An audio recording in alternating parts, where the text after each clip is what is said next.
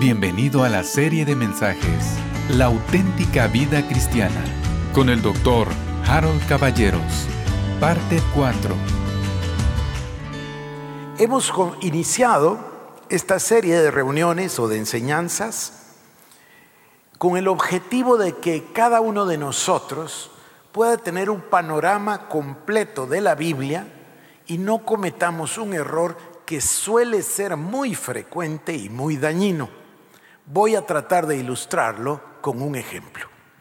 Si a nosotros nos dieran tres piezas de un rompecabezas, ven que a la gente le gusta jugar rompecabezas, armarlos, y hay rompecabezas de mil piezas y hasta de diez mil piezas, y a la gente le gusta mucho. Bueno, imaginemos un rompecabezas, no importa el tamaño.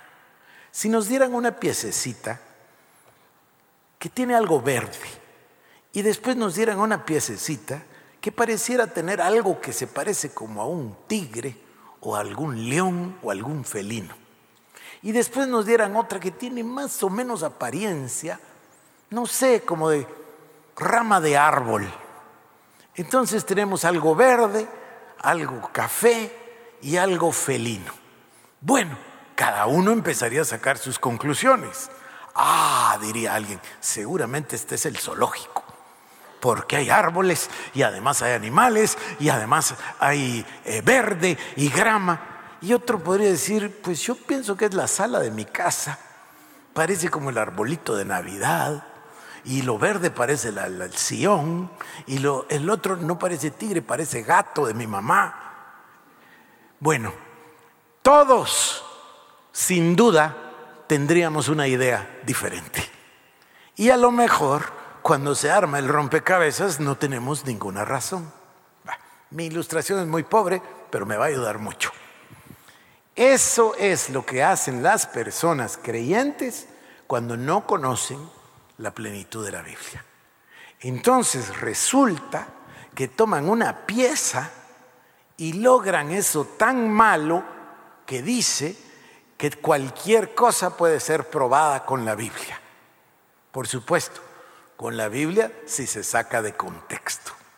Estamos tratando de ilustrar el panorama bíblico. Yo les hacía saber a ustedes que los estudiosos, los teólogos, los maestros, han intentado esto de muchas maneras distintas. Mañana, por ejemplo, vamos a ver dos de ellas.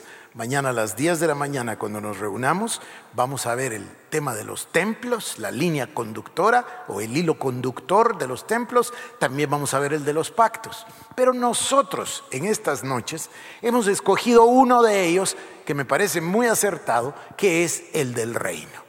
La Biblia está dividida en dos grandes partes, el Antiguo Testamento y el Nuevo Testamento. Nosotros hicimos una subdivisión del Antiguo Testamento en cinco expresiones del reino y el Nuevo Testamento en tres expresiones del reino.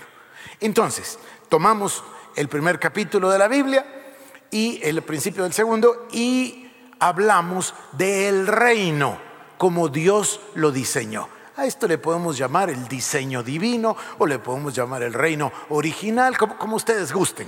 Pero estamos hablando del diseño de Dios, de lo primario, de lo original. Y luego, por supuesto, llegamos nosotros al momento de la caída. Entonces hablamos de una segunda expresión del reino y le llamamos el reino caído o el reino destruido.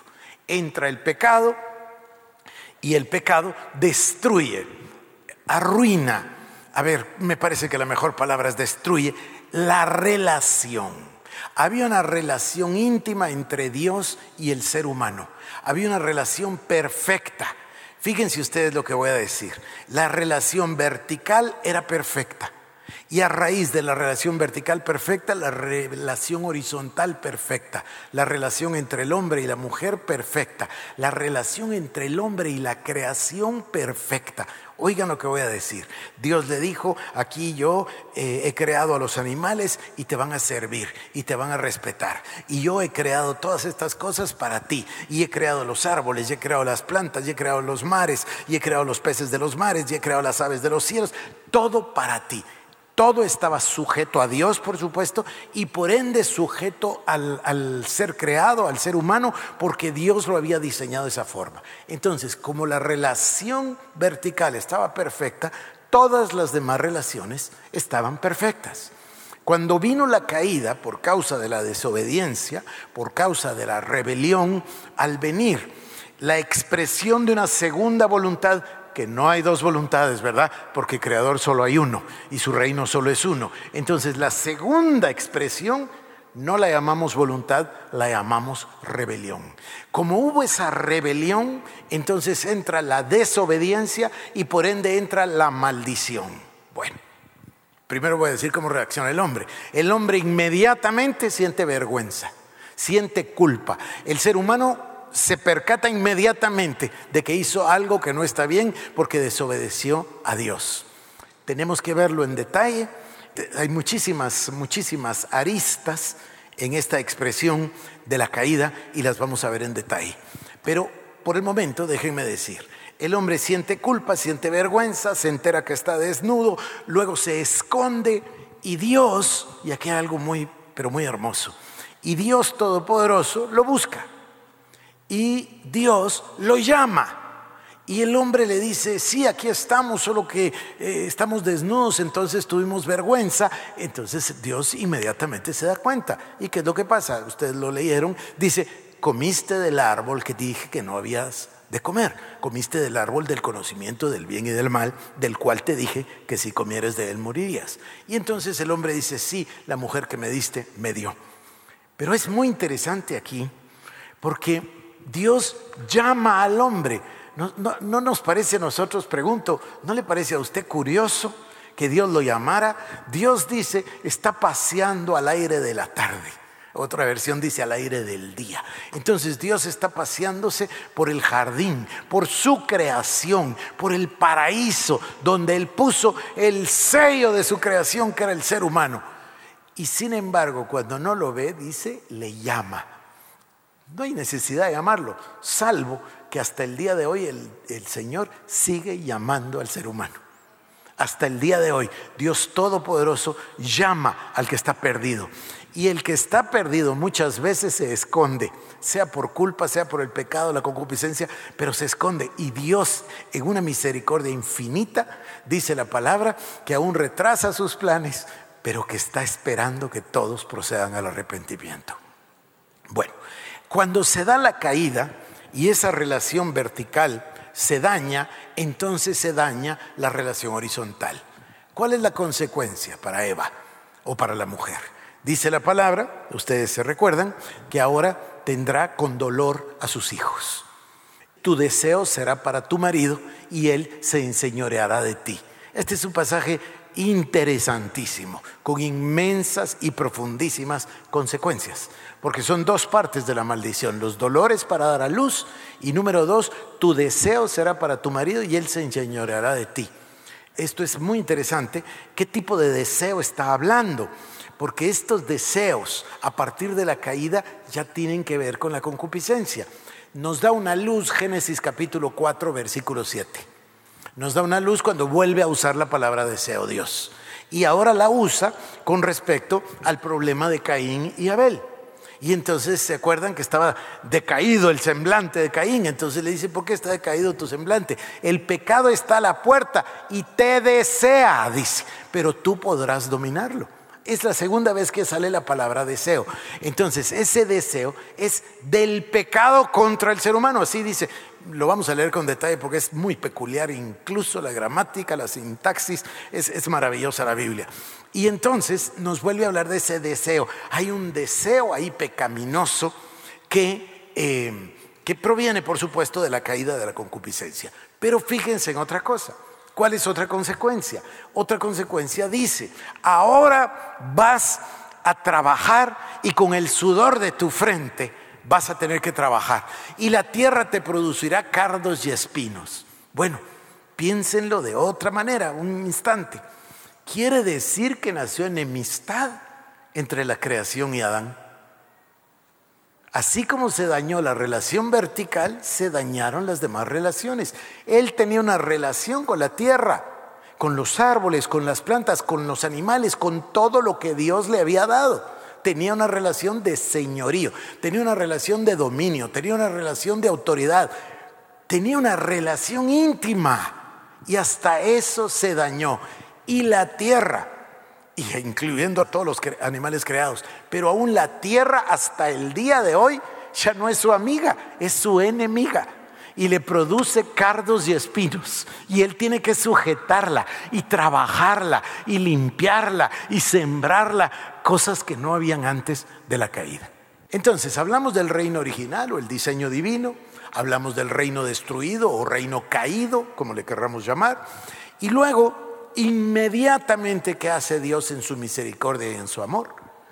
Desde Génesis 3.15, Génesis 12.1, Génesis 17.1, Dios promete al hombre. Entonces hablamos del reino prometido. Dios hace su pacto con el, con el, ser humano, en este caso hace su pacto con Noé, hace su pacto con Abraham, que se llamaba Abraham por supuesto, etcétera, y las promesas. A eso le llamamos entonces el reino prometido. Luego tenemos nosotros el reino parcial. Y acá, yo les hablaba, llegamos de Moisés y entonces Josué, y hablamos también de David, y hablamos de Salomón, y el, el esplendor posiblemente se da con Salomón. Paralelamente, mañana vamos a ver los templos. Está el templo que es eh, el jardín, luego vamos a ver el templo que es el ser humano, después vamos a ver el tabernáculo de Moisés, después vamos a ver el tabernáculo de David. Aquí veríamos el templo de Salomón. Quizás es el momento de esplendor del reino. Pero como lo decíamos, el reino se parte en dos después de la muerte del rey Salomón, Judea y Samaria, y eventualmente los dos, por causa del pecado y de la desobediencia y de la rebelión, van a ser sujetos de la maldición y del exilio. ¿Qué pasa a continuación? A continuación vemos el reino profetizado. Dios levanta a los profetas para que los profetas le anuncien a Israel lo que habrá de venir. Todo el reino, el reino original, el caído, el prometido, el profetizado, todo apunta a una sola persona, al Señor Jesucristo. Podemos aseverar que el Antiguo Testamento, en realidad toda la Biblia, es o, constituye el plan de Dios, el plan de la salvación, el plan que se llama Jesucristo. Jesucristo va a ser la plenitud, el todo en todos. Entonces, vemos nosotros ese diseño divino, el reino perdido, el reino prometido, el reino parcial. Hacía yo hincapié que fue parcial porque siempre estuvo el pecado. Ahí se manifiesta como idolatría es muy importante entender que la idolatría o la esencia de la idolatría es la falta de reconocimiento de que existe una sola voluntad. Es un insulto tremendo el ponerse a adorar a otros dioses o a otras cosas cuando solo existe un creador y un rey de la creación. La reacción de Dios a la idolatría es tan fuerte en el Antiguo Testamento y es un modelo para nosotros en el Nuevo Testamento. Luego pasamos al Nuevo Testamento y le llamamos la manifestación del reino, el reino manifiesto, o me parece que también le llamamos el reino presente. ¿Qué quiere decir? Bueno, se presentó el momento. Jesucristo, en el Evangelio según San Marcos, capítulo número uno, dice, el tiempo se ha cumplido, el reino de Dios se ha acercado. Entonces, ahí, 400 años después de, de, los últimos profetas de Malaquías, el reino ahora se manifiesta. Lo que el símbolo del día de reposo, el símbolo del tabernáculo con el atrio, lugar santo y lugar santísimo, el símbolo del tabernáculo de David, el símbolo del templo de Salomón, el símbolo de lo que hablaron los profetas, ahora se manifiesta. Dios en la tierra, el reino manifiesto. Cristo viene a la tierra. El Señor Jesucristo toma forma humana, forma de hombre, siendo Dios, y nos manifiesta el reino de Dios. Ahí se van a cruzar, va a haber un traslape con dos expresiones que usamos, el reino manifiesto y el reino proclamado. ¿Por qué hay un traslape? Porque el que comienza a proclamar el reino es el Señor Jesucristo. Pero luego del Señor Jesucristo y de su ascensión, a los cielos, entonces vemos a la iglesia. Ahí es lo que nosotros conocemos como el libro de Hechos de los Apóstoles, las cartas. Vemos a la iglesia del Señor Jesucristo proclamando el reino. Entonces a esta etapa la llamamos el reino proclamado. Por supuesto, hay que hacer un gran hincapié, y lo vamos a hacer en su momento, en lo que ya expusimos, el Señor Jesucristo, que tiene todo el poder, que tiene toda la gloria, que es Dios, que es el Verbo, que es el Hijo de Dios, etcétera, escoge salvar a la humanidad de la manera más inesperada para el ser humano, no inesperada en el sentido que había sido totalmente profetizada, pero tan inesperada en el pensamiento humano que todos los, no solo fariseos, todos los estudiosos de la ley no podían creerlo, estaban esperando a un Dios glorioso, no a alguien que fuera a la cruz, no se les ocurría, porque la palabra dice maldito el que esté colgado en un madero. Entonces era, era, era muy grande, a veces cometemos unos juicios muy, muy ridículos, impulsivos imprudentes cuando nosotros decimos, ¿y cómo no se dieron cuenta? Eh, no sé cómo hubiéramos reaccionado nosotros, porque era en realidad algo muy distinto de lo que esperaban. Sin embargo, el Señor Jesucristo cumplió todas las profecías. Bueno, fue a la cruz, que para nosotros es el momento vital, el sacrificio, y por supuesto de Él proviene la salvación. Y luego entonces pasamos, como les decía, del reino presente o manifiesto al reino proclamado, predicado y al reino y en la parte final de la Biblia que encontramos el reino en su plenitud, el reino perfeccionado, perfecto, es decir, vuelta en el círculo al principio. ¿Qué principio? Al diseño original. Bueno. Nosotros tenemos que pasar a nuestra segunda parte, que es el reino destruido. Hicimos un desvío quizás, que a mí me pareció muy, me pareció maravilloso, espero que a ustedes también, en el sentido de mostrar ese sello del pacto de Dios, esa muestra, ese tipo, ese símbolo, esa maravilla que nos habla de Cristo, que es el día de reposo. Entonces, hicimos un momento, un tiempo, para poder eh, abrir las escrituras con respecto a, ese tema. Pero antes de que yo pase a la segunda subdivisión, que es el reino caído o el reino destruido, hay una pregunta de tremenda importancia a la cual yo necesito dedicarle, eh, debiéramos dedicarle una semana, pero por lo menos le tenemos que dedicar el día de hoy para exponerlo. Ustedes se dan cuenta que la Biblia dice, si quieren venir conmigo a Génesis capítulo número 3, verso 1, y dice así, pero la serpiente era astuta, más que todos los animales del campo que Jehová Dios había hecho, la cual dijo a la mujer, ¿con que Dios os ha dicho, no comáis de todo árbol del huerto? La mujer respondió a la serpiente, miren, Eva respondió verdaderamente correctamente. Escuchen ustedes, la mujer respondió a la serpiente, del fruto de los árboles del huerto podemos comer, pero del fruto del árbol que está en medio del huerto, dijo Dios, no comeréis de él ni le tocaréis para que no muráis. Entonces la serpiente le dijo a la mujer, no morirás, sino que sabe Dios que el día que comáis de él serán abiertos vuestros ojos y seréis como Dios, conociendo el bien y el mal. Bueno, nosotros le hemos puesto atención, 100% de atención, al tema de la caída. Es decir, entonces Eva, es el versículo siguiente, si quieren lo leemos mejor y lo, vemos, versículo número 6 y vio la mujer que el árbol era bueno para comer y que era agradable a los ojos y árbol codiciable para alcanzar la sabiduría, y tomó de su fruto y comió y dio también a su marido, el cual comió así como ella. Entonces fueron abiertos los ojos de ambos. Bueno, nosotros tenemos que estudiar con detalle el tema de la caída. Lo hemos estado haciendo ya por unas dos semanas. Pero antes de ir a la caída, aquí hay una pregunta, pero así importante, fundamental, verdaderamente importante. ¿Y de dónde salió la serpiente? Y la serpiente hablaba y la serpiente no está contradiciendo a Dios. Y la, y la, serpiente no está siendo la portadora de esa segunda voluntad, que no es voluntad, sino que es rebelión. ¿Es entonces la serpiente la portadora de una rebelión, rebeldía, segunda voluntad? Bueno, entonces ¿de dónde la sacó? ¿Y cuándo sucedió?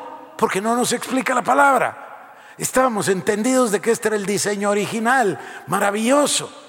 Pero es evidente que ha pasado algo de lo que no nos dimos cuenta. Espero que ustedes estén tan emocionados como yo.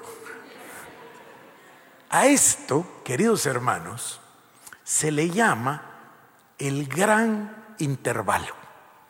También se le puede llamar el gran paréntesis. Ah, si quieren le llaman el gran agujero. Hay una gran distancia. ¿Dónde pasó esto que hace que la serpiente tenga una voluntad? y que hable contradiciendo al Creador en el jardín, en el paraíso de su creación, con la criatura que es el sello, el sello, el pináculo de su creación. ¿De dónde sale esto? Bueno, regresemos a mi capítulo favorito, capítulo 1, versículo 1. Regresemos, por favor. Dice, escuchen por favor, en el principio creó Dios los cielos y la tierra. ¿Qué hay después de la palabra tierra? Un punto. ¿Es verdad? Bueno, en el principio creó Dios los cielos y la tierra. Es una declaración. Luego dice el verso 2, y la tierra estaba desordenada y vacía, y las tinieblas estaban sobre la faz del abismo, y el espíritu se movía sobre la faz de las aguas. Voy a regresar, versículo 2 y la tierra estaba desordenada y vacía, y las tinieblas estaban sobre la faz de las aguas. Pero yo quiero preguntarles a ustedes, ¿y no Dios creó las tinieblas y la luz y las separó más adelante? Entonces, ¿de dónde salió este versículo número dos? Número, número dos punto y ahora, número dos, o literal B, segunda pregunta, ¿Ustedes creen que Dios creó los cielos y la tierra desordenados y vacíos? Eso no lo cree nadie. Dios es perfecto. Dios no creó ni desordenada la tierra ni vacía. La creó perfecta. Su creación es perfecta. Su creación es maravillosa. La Biblia nos da testimonio de que Dios lo planeó y lo ejecutó. Y lo hizo. Y Dios la hizo perfecta. Ahora, ¿qué sucede? Bueno, Miren, este es un mensaje que yo prediqué cuando nos mudamos a este lugar, hace unos 30 años. Lo prediqué en el Salón Jehová Rafa, cuando el Salón Jehová Rafa no había sido modificado. Ahí comencé a predicar este mensaje. El gran intervalo, agujero, distancia, paréntesis, como usted le quiera llamar, es la gran distancia que hay entre el versículo número uno y el versículo número dos. El versículo número uno dice, en el principio Dios creó los cielos y la tierra, punto. Hay ahí un punto y final. La segunda declaración dice, y la tierra estaba desordenada y vacía, y las tinieblas estaban sobre la faz del abismo, y el Espíritu se movía sobre la faz de las aguas. Entonces, hoy, querido hermano, tengo yo que parar y hacer, discúlpeme, una segunda subdivisión. O sea que a nuestra primera subdivisión, que era el diseño original, ahora le vamos a sacar dos más. Uno, el diseño original, capítulo 1, versículo 1, y el capítulo 1, versículo número 2, y le vamos a llamar el gran intervalo. Y por supuesto, para ello, vamos ahora a la palabra del Señor. Vamos nosotros a leer Isaías 45, versículo 18 vamos a hacer de una manera lenta me parece que es muy importante que lo veamos. Así que busquemos por favor en el libro de Isaías el capítulo número 45 y vamos a ver el versículo número 18. Ya estamos ahí. Yo quisiera que todos lo puedan ver con sus ojos. Isaías 45, 18. Entonces dice, les voy a leer la versión de la Reina Valera del 60. Dice así. Porque así dijo Jehová que creó los cielos. Él es Dios, el que formó la tierra, el que la hizo y la compuso. No la creó en vano, para que fuese habitada la creó. Yo soy Jehová y no hay más. Voy a leerles la versión de la Biblia de las Américas. Mismo pasaje, por supuesto. Dice, porque así dice el Señor que creó los cielos Él es el Dios que formó la tierra y la hizo. Él la estableció y no la hizo un lugar desolado, sino que la formó para ser habitada. Yo soy el Señor y no hay ningún otro. Ahora leamos de una manera muy tranquila y muy despacio el pasaje desde el versículo 5 hasta el versículo 19. Estoy en Isaías 45. No sé qué versión tenga cada uno de ustedes, yo voy a leer la Reina Valera. Dice así, capítulo 45, verso 5 en adelante. Yo soy Jehová y ninguno más hay. No hay Dios fuera de mí. Yo te ceñiré aunque tú no me conociste, para que se sepa desde el nacimiento del sol y hasta donde se pone que no hay más que yo. Yo Jehová y ninguno más que yo, que formo la luz y creo las tinieblas que hago la paz y creo la adversidad. Yo Jehová soy el que hago todo esto. Rociad cielos de arriba y las noches destilen la justicia. Ábrase la tierra y produzcanse la salvación y la justicia. Háganse brotar juntamente. Yo Jehová lo he creado.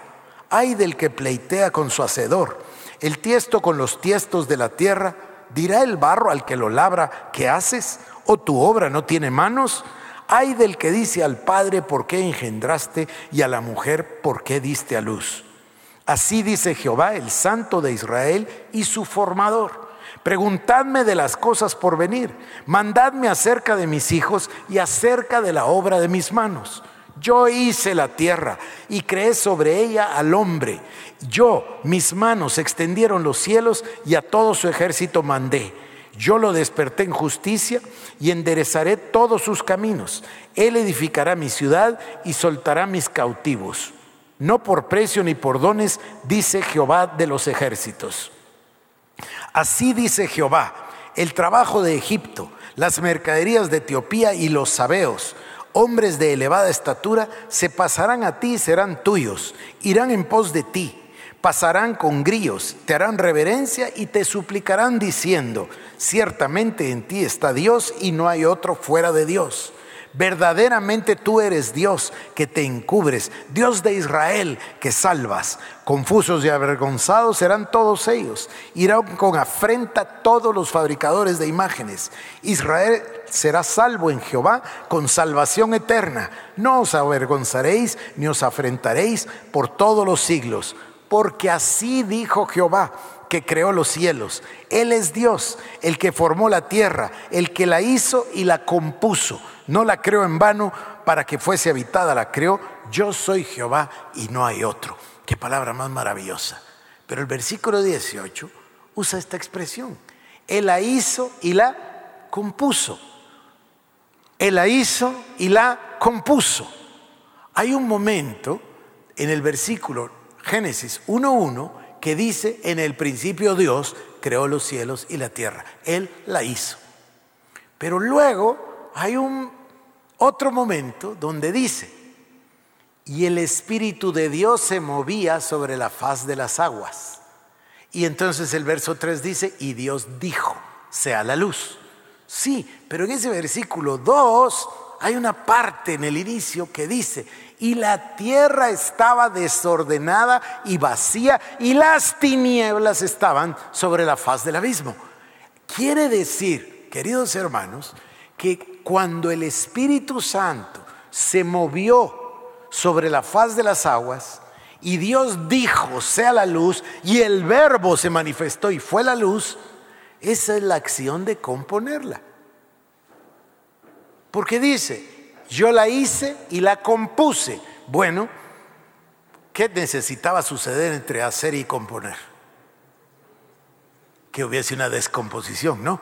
Es decir, algo que hay que componer es algo que se desarregló, o que se arruinó, o que se destruyó, la palabra que quieran.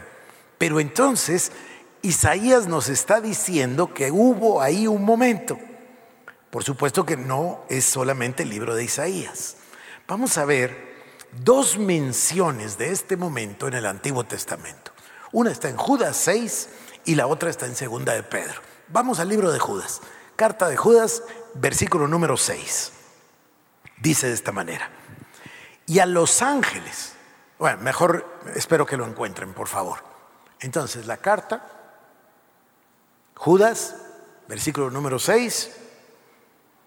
Y a los ángeles que no guardaron su dignidad, sino que abandonaron su propia morada, los ha guardado bajo oscuridad en prisiones eternas para el juicio del gran día. Por esto me está hablando entonces de una, ¿cómo le llamo? ¿Rebelión? ¿Revolución? ¿Cómo le llamo? La palabra le llama que no guardaron su dignidad, sino que abandonaron su propia morada. Quiere decir que hubo una rebelión en el mundo angélico. Vamos a segunda de Pedro, capítulo 2, versículo número 4. Voy a repetir Judas mientras ustedes encuentran segunda de Pedro. Y a los ángeles que no guardaron su dignidad, sino que abandonaron su propia morada, los ha guardado bajo oscuridad en prisiones eternas para el juicio del gran día. Eso dice Judas 6.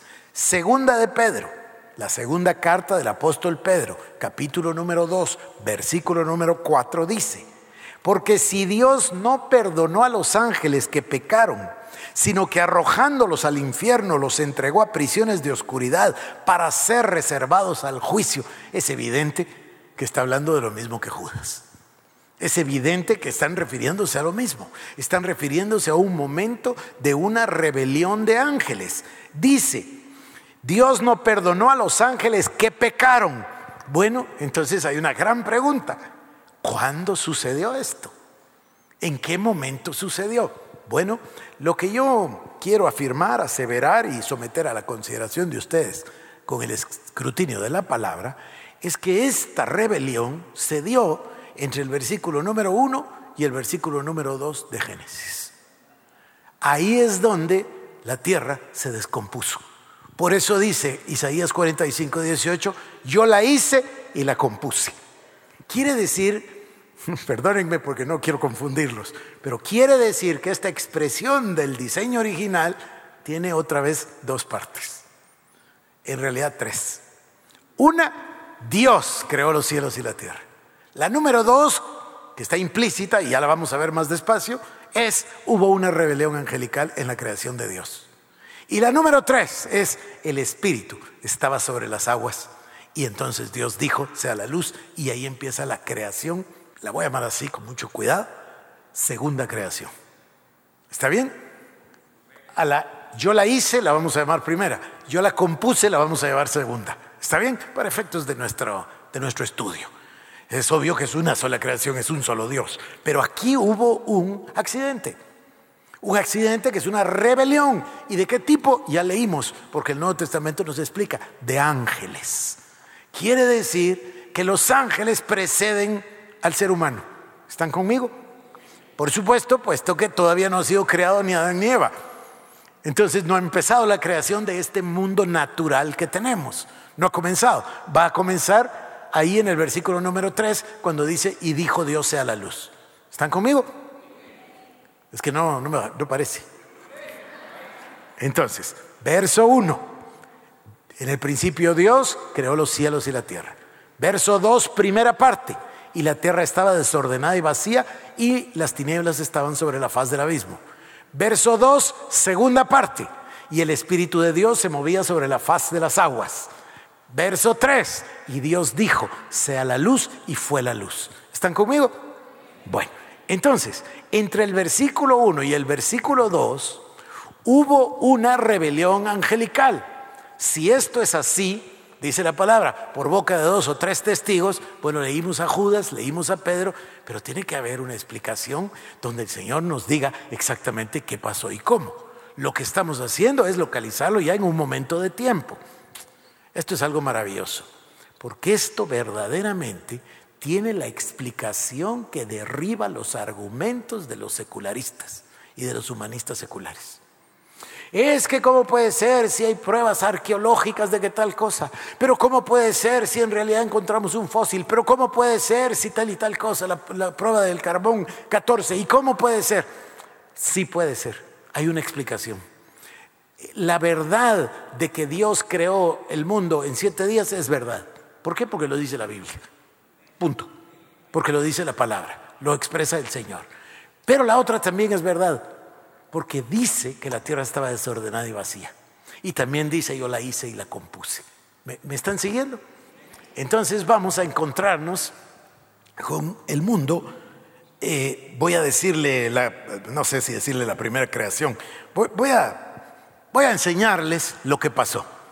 Lo que pasó es que entre el verso 1 y el verso 2 hubo una rebelión angelical. Y la Biblia nos la describe en el libro de Ezequiel, en el capítulo número 28. Porque, fíjense, que cuando nosotros leemos en el capítulo 3 de Génesis, y la serpiente, que era el animal más astuto, viene y habló a Eva. Entonces nos preguntamos, ¿será que las serpientes hablaban? Es una pregunta legítima. Lo que sí también es que no se arrastraban, deben haber caminado. Si se parecían a, las lagartijas, yo no lo sé, pero deben haber tenido entonces extremidades, porque la maldición fue que se arrastrara. O sea que antes no se arrastraba. Bueno, entonces, ¿hablaban? No lo sé, porque los burros no hablan, pero el burro sí habló con el profeta, ¿se recuerdan? Entonces, puede ser que haya sido una única vez, no lo sé. El burro solo esa vez habló. Entonces, es, Dios puede ser cualquier cosa, ¿no? Entonces, no sabemos si la serpiente hablaba o habló esa vez. Pero el hecho es que yo creo con todo mi corazón que la Biblia dice que habló y entonces habló. ¿Me, me están siguiendo? Bueno, entonces, la serpiente habló. Apocalipsis nos dice que la serpiente es Satanás, la serpiente antigua, así nos dice. Bueno, entonces, ¿quién habló, la serpiente o Satanás? Ah, ya tengo la contestación. La Satanás habló a través de la serpiente. ¿No se acuerdan que en pleno momento de lo más álgido del ministerio de nuestro Señor Jesús, Él explica que va a ir a la cruz y Pedro habla y no dice nada que nosotros no hubiéramos dicho? No, Señor, ¿cómo se te ocurre decir eso? Cállate, Satanás. Le dice el Señor a su discípulo. ¿Es que Pedro era Satanás? No, pero Satanás en ese momento usó la voz de Pedro, ¿sí o no? Usó a Pedro, pues, para decirlo de esa manera. Bueno, esto es lo mismo con la serpiente. Entonces, el problema no es la serpiente. El problema, ¿quién es? Es Satanás. Y Satanás es un ser de qué naturaleza? Angélico. Y la rebelión que vimos en Judas y en Pedro es de qué tipo? Angélico. Bueno, entonces ahora veamos nosotros en Ezequiel. Ezequiel 28 es un pasaje extraordinario que nos va a dar mucha luz. Dice así, vino a mí, voy a leerlo completo. Voy a hacer algunos énfasis, pero lo voy a leer completo. Vino a mí palabra de Jehová diciendo, Hijo de hombre, levanta endechas sobre el rey de Tiro y dile, aquí quiero llamarles la atención de algo. A veces a nosotros nos confunde el que Dios habla con símbolos, habla con tipos, habla el Señor Jesús con parábolas. Entonces a veces nos confunde, ¿está hablando de lo celestial o está hablando de lo natural? Está hablando de, lo mismo, porque lo celestial es la raíz de lo natural. Lo natural es la expresión de lo espiritual. El reino espiritual es eterno y el reino natural es pasajero. Entonces, nos confunde. Bueno, ¿le está hablando al príncipe de Tiro o a quién le está hablando? No, pongamos atención en el pasaje completo porque es así como lo hace Dios. Voy a leerlo entonces. Vino a mí palabra de Jehová diciendo, Hijo de hombre, levanta endechas sobre el rey de Tiro y dile, así ha dicho Jehová el Señor, tú eras el sello de la perfección, lleno de sabiduría y acabado de hermosura. En Edén, en el huerto de Dios estuviste, de toda piedra preciosa era tu vestidura de cornerina, topacio, jaspe, crisólito, berilo, ónice, zafiro, carbunclo, esmeralda y oro. Los primores de tus tamboriles y flautas estuvieron preparados para ti en el día de tu creación. Tú, querubín grande y protector, yo te puse en el santo monte de Dios. Bueno, ¿qué tipo de ser es este ser del que la Biblia habla? Pues es un ser angélico, le dice querubín le dice querubín protector. Pero este querubín como que es muy especial, ¿no? Porque dice, eras el sello de la perfección. Estuviste en Edén. Estaba ahí en la creación. ¿Están siguiéndome? Dice entonces, fíjense, es que me parece extraordinario. En Edén, en el huerto de Dios estuviste. Sin embargo, este Edén que va, que va a definir, me parece que no es el mismo que nosotros conocemos. Voy a leerlo de nuevo. En Edén, en el huerto de Dios estuviste. De toda piedra preciosa era tu vestidura. De cornerina, topacio, jaspe, crisólito, berilo, ónice, zafiro, carbunclo, esmeralda y oro. Los primores de tus tamboriles y flautas estuvieron preparados para ti en el día de tu creación tú querubín grande protector. O sea, es un querubín, es grande, pero fue creado. Es creado, no es el creador, no, no, no, no es semejante. El mundo y las películas y el humanismo secular intentan decirnos que estamos en medio de un gran conflicto cósmico nosotros metidos los seres humanos en un conflicto cósmico de dos adversarios que son iguales y que uno puede ganar y el otro perder. Eso no es cierto. No son iguales, solo hay un creador. El otro es una criatura creada y el final ya lo sabemos nosotros. Va a ir a parar al lago de fuego por los siglos de los siglos. Voy a seguir porque está, dice, Estabas en Edén, en el huerto de Dios. De toda piedra preciosa era tu vestidura. Luego, y hoy no voy a hacer énfasis en esto, pero esto es extraordinario, los primores de tus tamboriles y flautas estuvieron preparados para ti desde antes del día de tu creación. Tú, querubín grande protector, yo te puse en el santo monte de Dios. Ahí estuviste. En medio de las piedras de fuego te paseabas.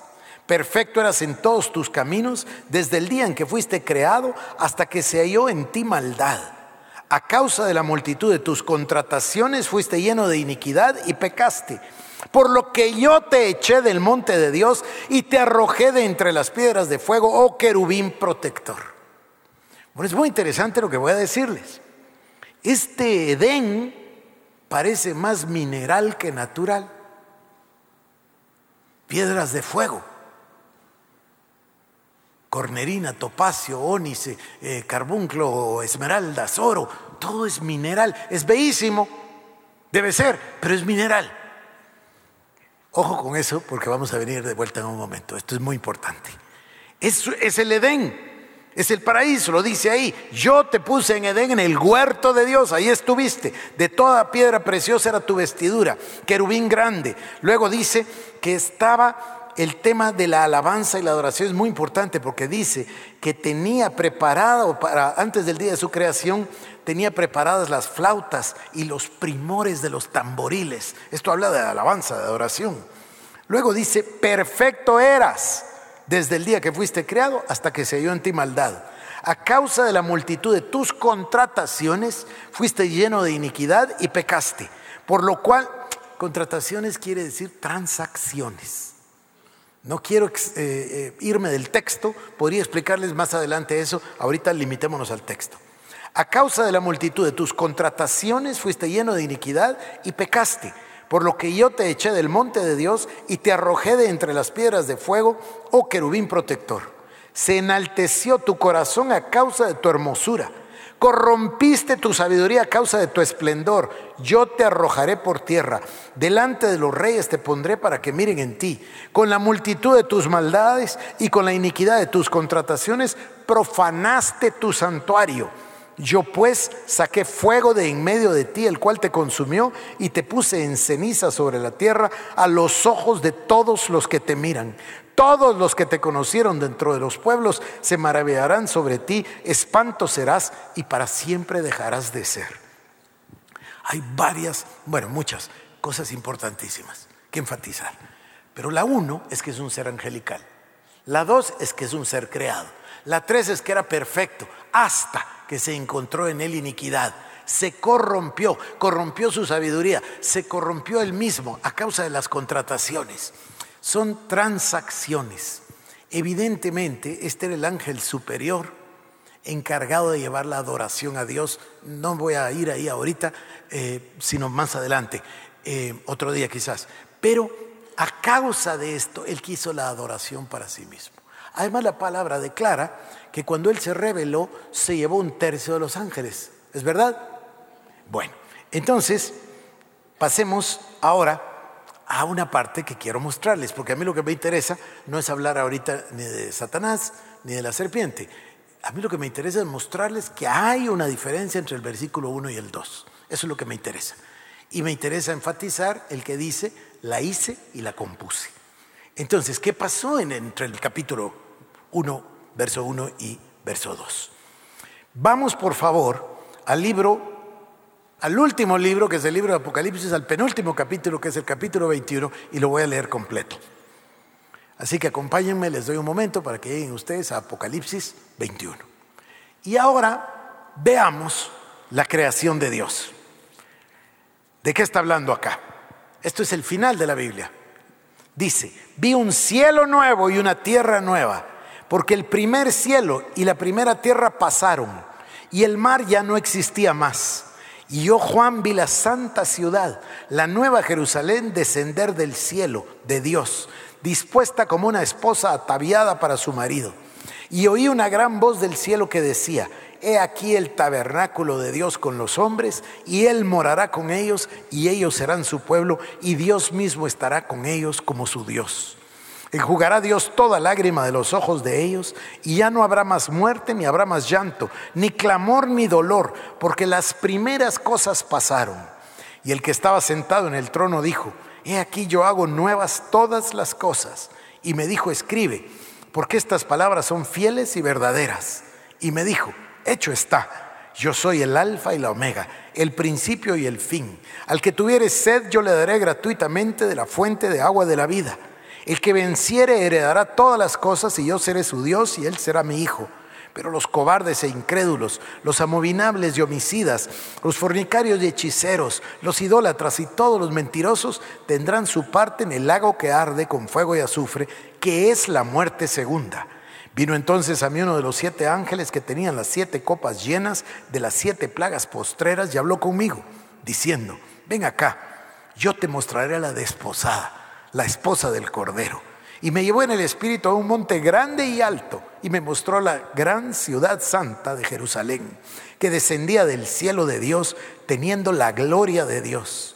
Y su fulgor era semejante al de una piedra preciosísima, como piedra de jaspe, diáfana como el cristal.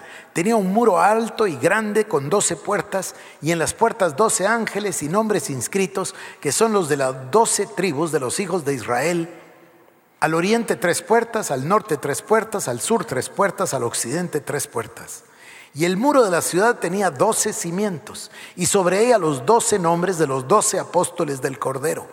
Y el que hablaba conmigo tenía una caña de medir de oro para medir la ciudad, sus puertas y su muro. La ciudad se hallaba establecida en cuadro y su longitud es igual a su anchura. Y él midió la ciudad con la caña doce mil estadios. La longitud, la altura y la anchura de ella son iguales y midió su muro, 144 codos de medida de hombre, la cual es de ángel. El material de su muro era de jaspe, pero la ciudad era de oro puro, semejante al vidrio limpio. Y los simientes del muro de la ciudad estaban adornados con toda piedra preciosa. El primer cimiento era jaspe, el segundo zafiro, el tercero ágata, el cuarto esmeralda, el quinto ónice, el sexto cornalina, el séptimo crisólito, el octavo berilo, el noveno topacio, el décimo crisopraso, el undécimo jacinto, el duodécimo amatista. Las doce puertas eran doce perlas, cada una de las puertas era una perla, y la calle de la ciudad era de oro puro transparente como vidrio. Y no vi en ella templo, porque el Señor Dios Todopoderoso es el templo de ella y el Cordero. La ciudad no tiene necesidad de sol ni de luna que brillen en ella, porque la gloria de Dios la ilumina y el Cordero es su lumbrera. Y las naciones que hubiesen sido salvas andarán a la luz de ella, y los reyes de la tierra traerán su gloria y honor a ella. Sus puertas nunca serán cerradas de día, pues ahí no habrá noche, y llevarán la gloria y la honra de las naciones a ella. No entrará en ella ninguna cosa inmunda o que hace abominación y mentira, sino solamente los que están inscritos en el libro de la vida del Cordero. Bueno, el pasaje es maravillosísimo. Pero, ¿qué les recordó la descripción de la ciudad? Ese cubo de 1200 estadios, ese cubo de oro y los cimientos, ¿qué les recuerda? Les recuerda el lugar del Edén donde estaba este querubín protector. Este querubín que era el sello de la perfección, este querubín estaba, dice, en el Edén, en el monte santo de Dios te puse. ¿Y cómo era su vestidura? Con todas estas piedras. ¿Y a dónde lo pusieron? En las piedras de fuego.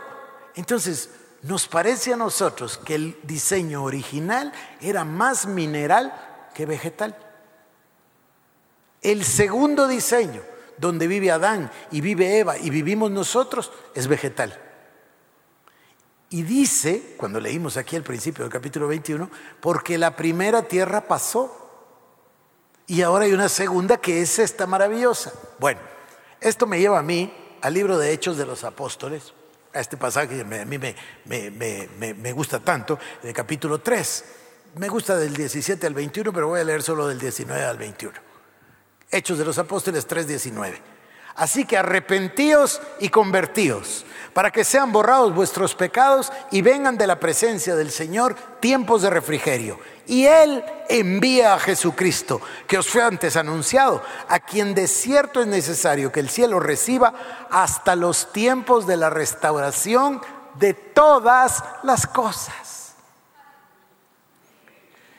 ¿Cuántos años me equivoqué diciéndoles a ustedes que el plan de las edades era una línea? No es una línea, es un círculo, porque regresa al principio, con la restauración de todas las cosas, con el advenimiento de la nueva Jerusalén, que es la esposa del Cordero, con la presencia de Dios, de Dios el Padre, de Dios el Hijo, del Espíritu Santo. No hay noche, no hay necesidad de luz, Él es el, Cordero, la luz, todas estas maravillas. Volvemos al principio original. Ahora, ese diseño original al que regresamos, o al que regresa la palabra, esa vuelta completa de 360 grados, nos regresa a Génesis 1.1, no 2. ¿Están conmigo? Porque el 2 dice la tierra estaba desordenada y vacía. Entonces, hoy nos vamos a quedar en este mensaje con la idea, sí, hubo una rebelión angelical se levantó este querubín, que, nosotros conocemos como Lucifer, como Satanás, y provocó una escisión. ¿Qué es una escisión? Una división. En lugar de que hubiera una voluntad en la creación, hubo dos.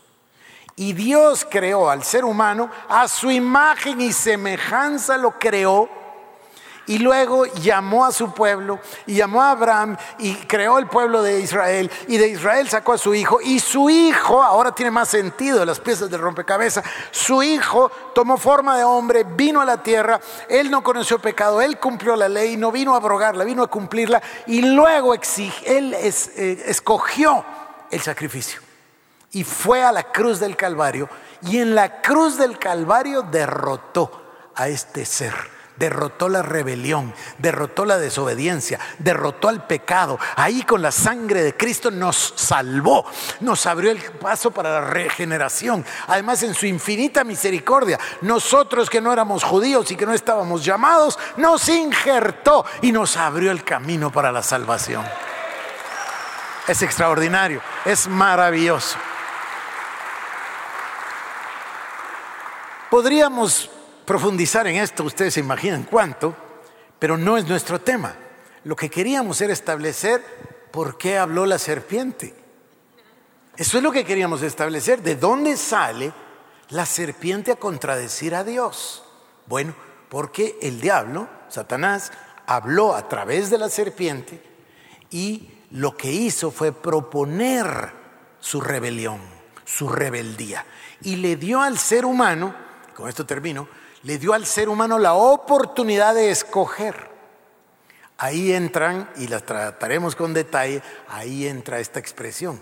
Y vio que el árbol era codiciable para alcanzar sabiduría. Esto no es solamente que el fruto era bonito. ¿Me, entienden? No? Por eso lo de la manzana es una, es una invención ridícula, ¿no?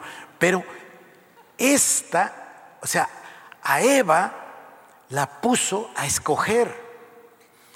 Eva sabía lo que Dios había dicho. ¿Cómo lo sabemos? Porque se lo dijo a la serpiente. Dios dijo que podemos comer de todos los árboles excepto de este. Y Dios dijo que si comiéramos de este moriríamos. No, no morirás, le dice Satanás. Es exactamente lo mismo que hizo en la tentación con Cristo, una y otra vez. Es lo mismo que hace con nosotros. Nos propone una segunda voluntad. ¿Y qué logró cuando Eva dijo que sí? Logró poner adentro de Eva. ¿Vieron esa expresión que dice que Dios sacó fuego de adentro del querubín para destruirlo? O sea que había fuego dentro de él. Bueno, este, esta expresión de que había algo dentro de él es lo que nos pasó a nosotros. Esa rebelión que había en ese querubín, esa rebelión es la que entró en el corazón de Eva y en el corazón de Adán. Y cuando dieron a luz a sus hijos ya no fueron a semejanza de Dios, sino a semejanza de ellos. Y por eso dice la palabra que el pecado de Adán entró a todos nosotros. Nacemos, somos concebidos en pecado y en iniquidad. Eso es lo que significa ser pecador. No cometer pecados, sino tener esa naturaleza.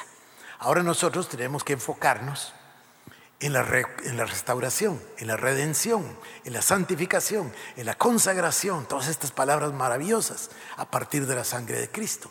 La sangre de Cristo perdona los pecados, pero solo la cruz de Cristo mata al ego, elimina al yo, es decir, a la rebelión.